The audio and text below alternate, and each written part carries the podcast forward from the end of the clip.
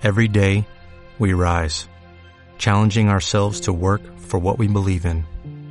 At U.S. Border Patrol, protecting our borders is more than a job, it's a calling. Agents answer the call, working together to keep our country and communities safe. If you're ready for a new mission, join U.S. Border Patrol and go beyond.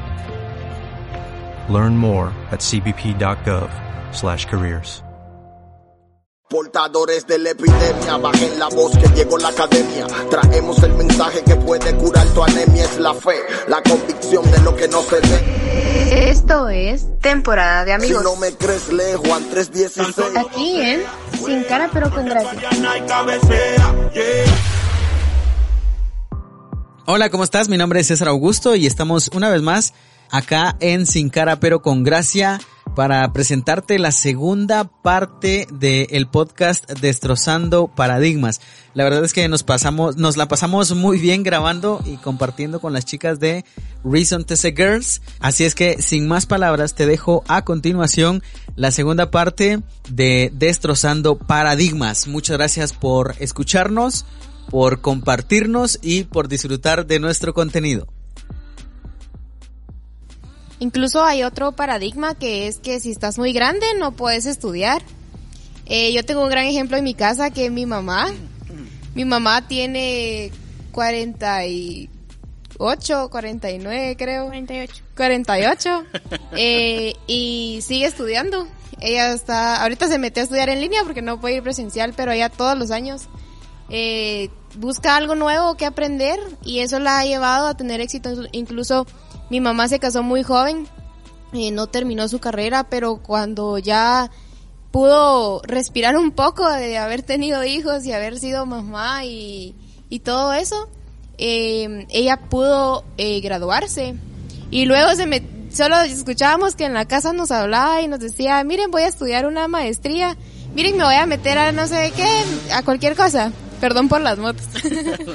Pero eh, ella ha alcanzado mucho porque a ella le encanta estudiar y, y está grande, pero ella sabe que eso es lo que le apasiona y nunca se rinde. Incluso también estuvo estudiando inglés que ya de grande y, y quería de verdad aprender inglés y todas las noches yo la miraba con su libro y nos preguntaba cosas.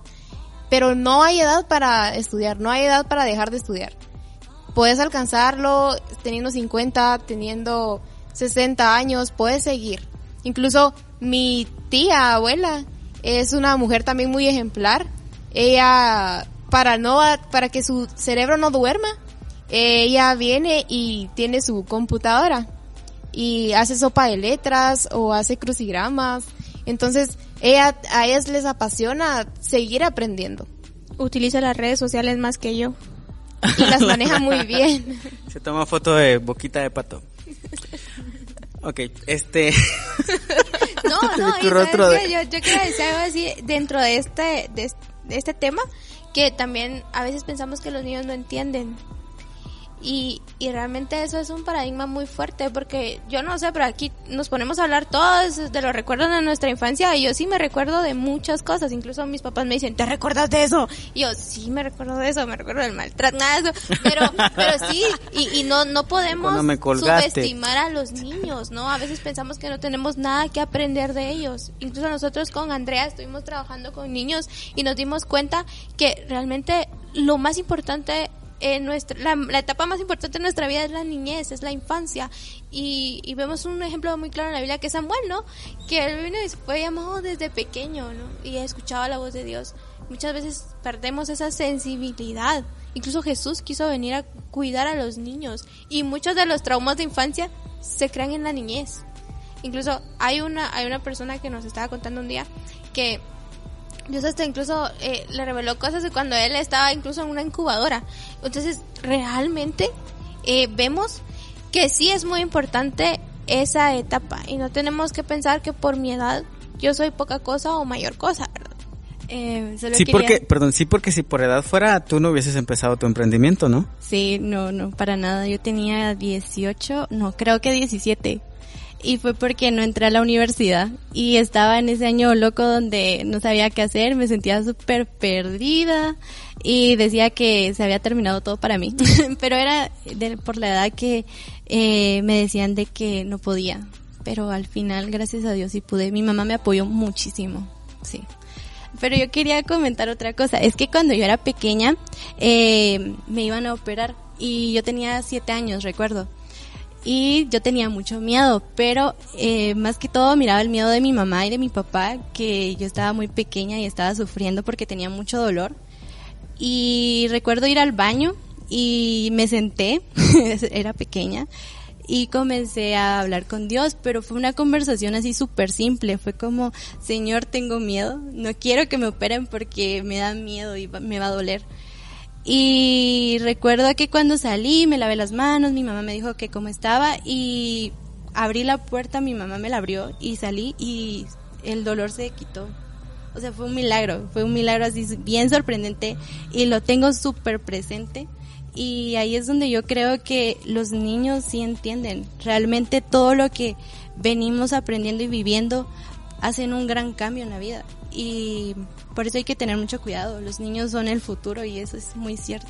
Con lo del paradigma que dijimos de, lo, de las edades, tu contexto no es un pretexto. O sea, puede que estés fatal, que todo a tu alrededor esté cholata, pero no es pretexto para que tú te dejes eh, vencer, ¿no? Que te, que te caigas y que digas, ya, ya no puedo, no te hagas la víctima. Creo que yo, sí, personalmente digo que para todo hay un tiempo y que, por ejemplo, tu edad no determina ciertas cosas, pero sí otras. Alguien de 60 años, por ejemplo, ya no puede hacer, o de 70 años ya no se puede tirar de un avión, ¿va? porque lo quiere hacer a los 30, por ejemplo.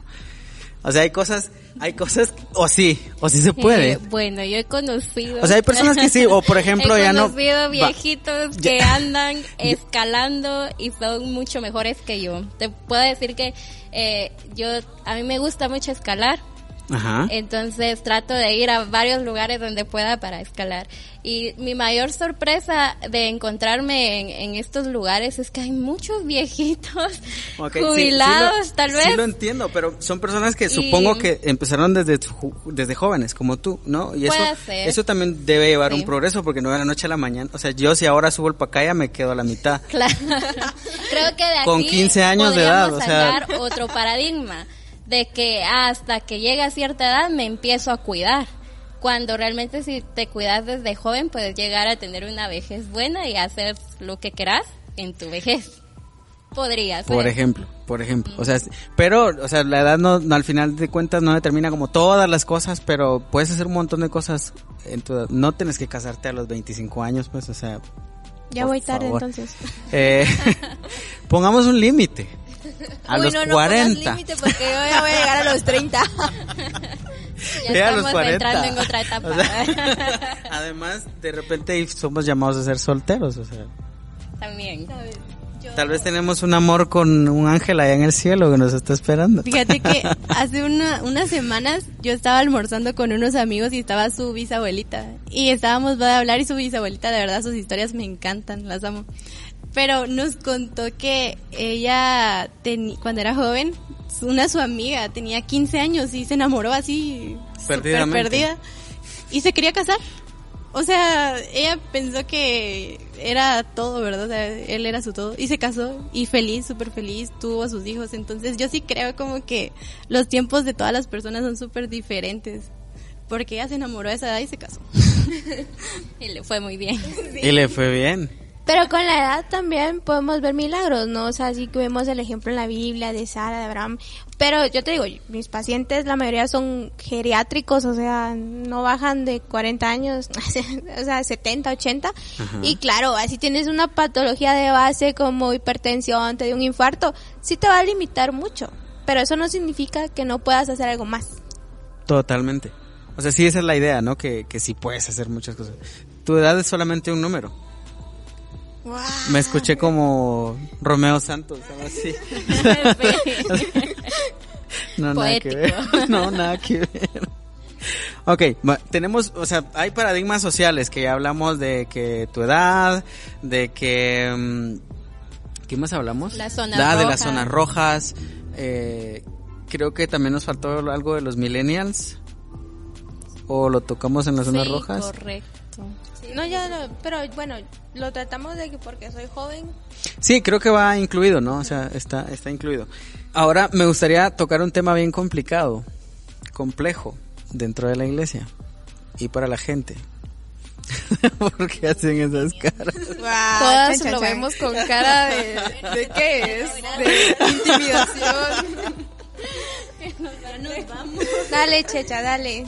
A ver, se dice que porque eres pecador no puedes ir a la iglesia. O porque eres pecador, entonces parece que Dios te va a castigar. Y es un paradigma bien arraigado. O sea, la, tú platicas con alguien en la calle y puede, puede que te diga, ay, es que Dios me castigó, o Dios lo está castigando, o, o no, no, yo no puedo ir a la iglesia. Me he, tocado, me he topado con jóvenes a los que invitábamos a los grupos cuando se podía ir a los grupos y le decía, vos, ¿por qué no vamos a grupo? Es que yo soy demasiado pecador como para ir a un grupo. Y yo como, ¿a quién se lo estás diciendo? no, no, no. sí, al final, es un paradigma horrible, de verdad horrible, y que muchas iglesias no se han dado el tiempo, o al menos personas que integran la iglesia no se han dado el tiempo de derribar. Sí. ¿Cómo derribamos eso? O sea, Incluso pensamos que, no solo en la iglesia, sino que pensamos que no podemos eh, dirigirnos a Dios porque estamos en pecado. O porque estamos en pecado, Dios no nos va a escuchar. O también porque no oré anoche. Eh, hoy, ¿con qué cara voy a ir con Dios? O sea, no oré ayer. eh, o no he leído la Biblia. ¿Cómo voy a dirigirme a Dios? ¿Cómo le voy a pedir al Señor que me ame? ¿Verdad? Y tenemos que romper eso porque en realidad Dios nos ama, eh, su amor es incondicional y la Biblia lo, dice. Entonces, yo creo que, que al final eh, siempre vamos a necesitar de una comunidad que nos abrace porque para eso estamos. Eh, y que tu pecado o que estar en pecado no te impida hablar con Dios. Porque eso sí, debes romper con el pecado. Pero Dios te va a ayudar. Claro, o sea- es un proceso, ¿no? O sea, mientras más busques a Dios, más fácil va a ser soltar tu pecado. Y también a veces necesitamos de gente que nos abrace, de una comunidad que nos abrace y que esté con nosotros en, en, ese, en ese valle, ¿verdad? Pero siempre nuestro, nuestro primer, eh, ¿cómo se podría decir? La, la primera cosa que tenemos que buscar es, es a Dios. Porque sin Él no podemos romper con las cosas que tenemos adentro. Sí, yo creo que culpa también de, de tener ese paradigma es, el, es la percepción de la persona. O sea, las personas regularmente ponemos los ojos sobre las personas. Y entonces decimos, es que ahí está mi vecina o mi vecino y me va a criticar. O, ay, no, ¿cómo se va a enterar esa persona? O esta persona me vio ayer tomándome una cerveza y, y me va a ver ahora en la iglesia, entonces no, mejor no voy. Y al final de cuentas, lo dejamos hasta ese nivel muy humano, ¿no? Y en realidad nosotros tenemos que que Dios bendiga ese bus. nosotros tenemos me respondió Evero gracias hermano Sí, escuchó el bus. bueno al final de cuentas es, es, es Dios nuestro punto de referencia Eh, sí, Eh, realmente como tú decías, las personas nos enfocamos en lo que otros dicen o lo que otros van a pensar por haber cometido X o Y pecado, ¿verdad? Eh, una de las experiencias que yo tuve hace muchos años, que realmente estuve en muchas cosas, donde me separé de Dios, eh, algo que nunca dejé de hacer, y la verdad creo que fue pura gracia de Jesús, fue seguir estando en mi cuarto, aún estando en, un montón de cosas bien difíciles, podría decirte que en total oscuridad, porque no veía luz, nunca dejé de orar. De alguna forma yo creía que Jesús me iba a sacar de donde yo estaba. Entonces, eh, me acuerdo que todas mis oraciones eran con aquello de Jesús, de verdad, si tú existes, vení, me sacas de aquí. Y te puedo decir que repetía eso todas las noches. Y por algún momento creí, bueno, Jesús se olvidó de mí, ya nunca me va a rescatar. Cuando una noche, yo nunca me olvido de esto, una noche que iba al baño, literalmente, iba a hacer pipí. Entonces, Cosas increíbles suceden en el baño. suceden. eh, escuché a Jesús cuando me gritó y me dijo, ya basta, hasta aquí llegaste. Y ese basta determinó para dejar los pecados que yo estaba cometiendo y volverme a acercar a Él. Entonces, este paradigma de yo no voy a la iglesia o yo no busco a Jesús porque soy pecador, no busques las personas ni un templo, sino búscalo a Él. Y, y sabes que eso sí me gusta porque a veces nosotros ya tenemos ese paradigma de iglesia, va muy de iglesia, a mantener mi imagen, todo esto, que no, no puedo hacer esto, no puedo hacer lo otro, y es como ya más un libro de reglas que, que un evangelio de la gracia. También la hipergracia es mala, ¿no? Pero es que no podemos perder la gracia de Jesús. Y este año tuvimos la oportunidad de estar en un curso acerca de la Biblia. Y fue como, mira, yo aprendí a leer de verdad con la Biblia, literalmente desde los seis años. Y muchas veces mientras me perdí, realmente yo atacaba a todo el mundo que me quería evangelizar, yo, eh, atacaba a todo el mundo con la Biblia porque yo me la sabía, ¿me entendés? Pero este año tuve la oportunidad de, de releer la Biblia, de reencontrarme con un evangelio que está ahí, pero a veces no lo vemos, porque lo vemos a través de los ojos de alguien más. Entonces, fíjate que veo a Pablo, a un Pablo, que de verdad, o sea, uno dice, no, es que la iglesia de antes, la, sí, eran engasados los de la primera iglesia, pero no significa que no, que no había pecado, ¿me entiendes? O sea, de verdad es que Pablo, con lágrimas, o sea, vemos en, con lágrimas les escribo esto, ¿verdad? O sea, lloraba por ellos, o sea, les, les insistía, los seguía buscando, y ese es el evangelio del amor y de la gracia. El, el seguir buscando a las personas que aunque sean pecadoras, X, Y cosa, yo también soy pecador. Lo que pasa es que a veces decimos, ay, este pecado es más grueso que el otro, pero es mentira. o sea, Dios lo pone a todo en tela de juicio, a todo. Es que no es porque yo tenga un pecado sexual o porque yo tenga, o que mienta. Y a veces venimos y cometemos el error de decir, no, este es más pecador que yo. Y si te digo la experiencia, en mi experiencia, al menos en las cosas que yo hice mal, Dios se ha glorificado. O sea, para decirte que una vez, o sea, incluso yo estaba muy mal y, y le paré predicando a una musulmana en un bar, ¿no? O sea, imagínate, o sea, son cosas que a veces uno dice, no, o sea, Dios, Dios no me, no me va a seguir llamando porque soy pecador. Pero realmente no lo digo con cinismo, porque no, no, no, no lo digo con cinismo, lo digo porque yo sé lo que fui, yo sé lo que hice, yo sé, no, no, no vas a decir, ay, que muy malo, muy bueno, sino que realmente sé cómo es que Dios se mueve y cómo es que Dios quiere que tú lo busques a pesar de todo. Y ahora digo, bueno, ahora que mis pensamientos están más alineados, digo, no, o sea, de verdad, hay que pedir que Dios nos dé un arrepentimiento genuino. Porque tampoco es como que vayamos a estar pecando cínicamente y, haciendo cosas, ¿no? Pero, pero sí hay que pedir un arrepentimiento genuino y mostrarle a la gente que Cristo sí cambia. Porque ese es el objetivo de todo. Que Cristo sí cambia mi forma de pensar, que Cristo quiere que viva una vida de santidad. Pero no significa que Jesús no se acerque a nosotros, no se moje los pies, no se agache con una prostituta y la quiera levantar. Y es que de verdad, el proceso cuesta y Jesús lo sabe. Sí, hay, creo que hay algo que rescatar de eso y es que dice, por ejemplo, si estás en pecado, busca a Jesús, ¿no?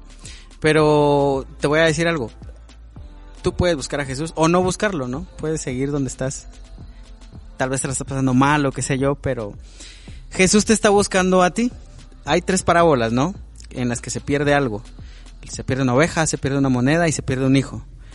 Y en las tres parábolas, el común es que Dios va a buscarlo, ¿no? En, en la oveja perdida, o sea, tiene 99 ovejas y deja las 99 porque quiere ir en busca de la que se perdió. Entonces, si estás en pecado, si estás cometiendo pecados, si sentís que Dios no te va a perdonar por lo que hiciste, por lo que dijiste, por lo que pensaste, Dios te está buscando, Jesús te está buscando. Y nosotros ya estamos en el reino, sí, pero Dios te está buscando, a nosotros nos dejó en el reino y eh, está atrás de ti, buscándote. Él está ahí, lo único que tienes que hacer pues es abrirle tu corazón y decirle, sí, papito, aquí estoy. Y aparte de eso, me encanta esa, esa parte de, de que haya, necesitamos una comunidad que nos abrace porque definitivamente somos seres sociales y, que debemos vivir en, comunión, en comunidad. Y quisiera vincularlo con el proyecto que ustedes tienen, que se llama Reason to Girl Church Emerged. A ver, eh, las cuatro, las cuatro, las cuatro chicas, Betsy, Andrea, Heidi y Gaby, tienen un proyecto, eh, ellas ya les van a explicar de qué es, pero se llama así, ¿verdad? Reason to Say Girls. ¿Qué significa eso? Para aquellos que no somos bilingües.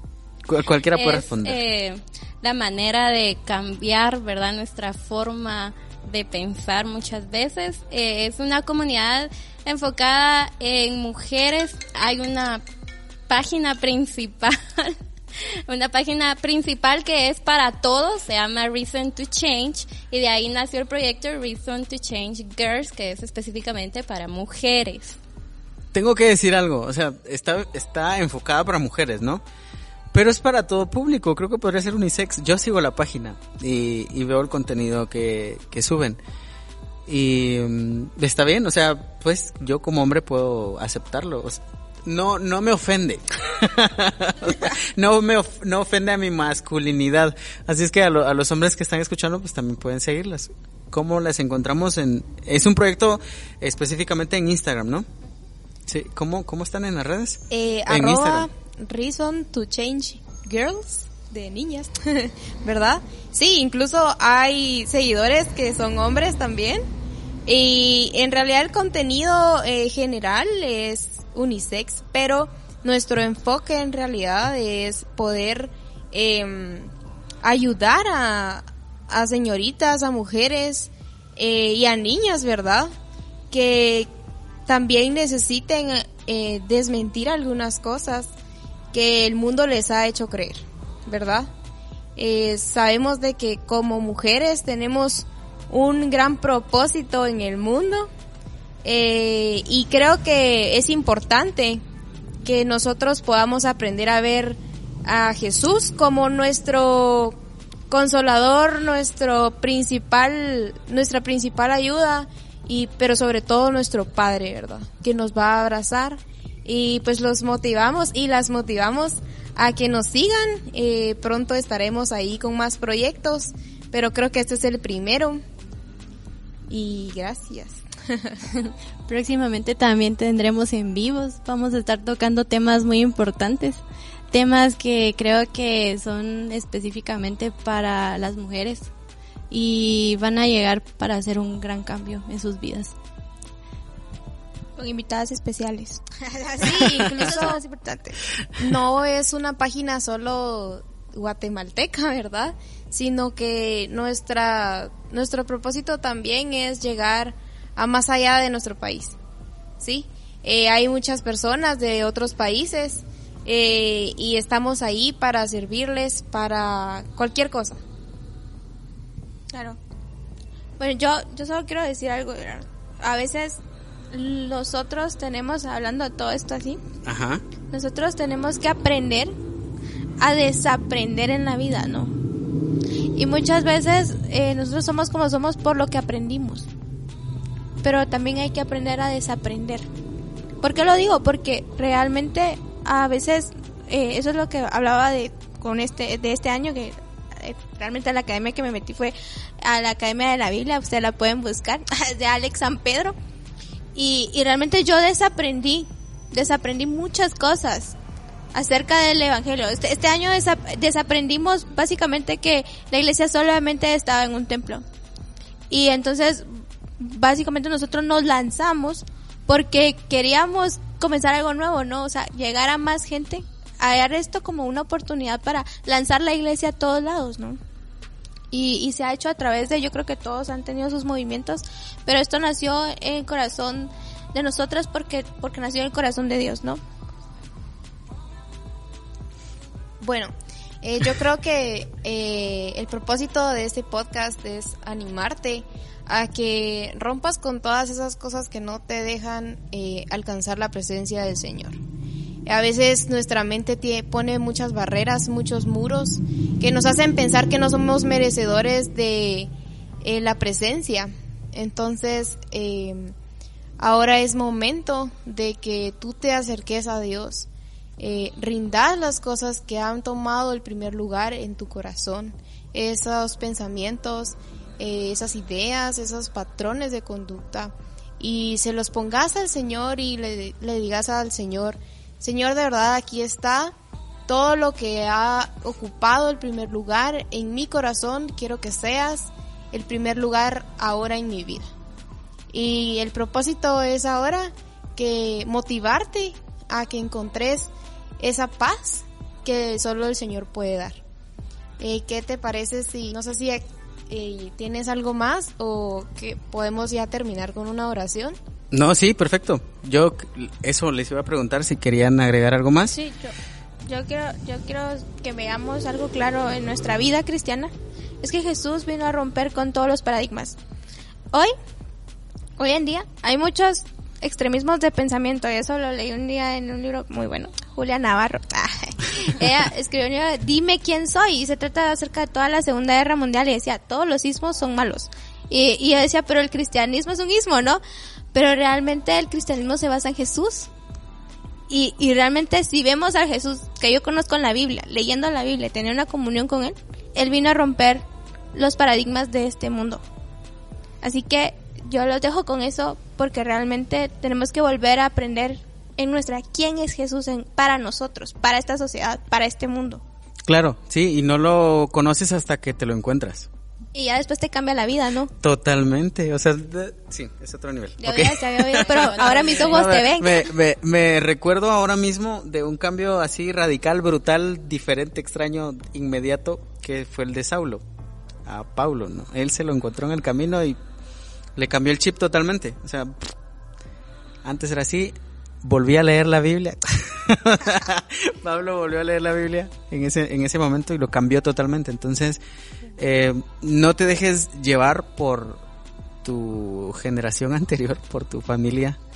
Eh, tal vez tienes una familia fracasada, porque puede que sea así, pero tú no eres ellos. O sea, no es el patrón que deberías seguir. Tal vez eh, tienes un padre golpeador, tú vos no puedes ser así, o sea, tú no debes ser así, ni tampoco debes aceptar que alguien te golpee a las mujeres. Y los hombres no necesitas ser como tu padre para conseguir amor. Eh, tal vez la gente va a decir, mira, él quiere ser diferente y de dónde viene. Jesús también lo sufrió. La gente dijo, mira, él es de, de mm, Nazaret. Y, y, dijeron, de Nazaret no ha salido nada bueno. Y pues se equivocaron, ¿no? Entonces la gente tiende a equivocarse, Jesús no. Entonces, eh, acércate a Jesús, conócelo, eh, encuentra comunidades como la Reason to Say Girls, no sé si lo dije bien, pero, pero ahí están y nosotros también estamos disponibles para lo que quieras, ¿va? Eh, si quieren terminamos con una oración, a menos que quieran agregar algo más. Nadie está para la oración. bueno, eh, Andrea. Vámonos serios. Sí. no, bueno, eh, ahí donde estás, ¿verdad? Si nos estás escuchando, cerrar tus ojos. Solo queremos hacerte esta invitación a que conozcas a Jesús. Yo te pido perdón si muchas veces te encontraste con religión y eso afectó tu corazón, pero quiero que sepas que Jesús va detrás del tuyo. Gracias Jesús por darnos la oportunidad de poder verte a ti a través de las experiencias de muchas personas, de muchos testimonios hermosos. Gracias Jesús porque tú eres el que cambia y confiamos Jesús de que tú vas a iniciar una nueva etapa en la vida de quienes nos están escuchando. Tú estás haciendo un llamado, una invitación a que conozcan más de ti. Te damos gracias Jesús y perdónanos por todos nuestros pecados, faltas y por no haberte escuchado o no haber venido a ti antes. Pero hoy queremos entregarte nuestro corazón y queremos decirte que reines en él. En el nombre de Jesús, amén.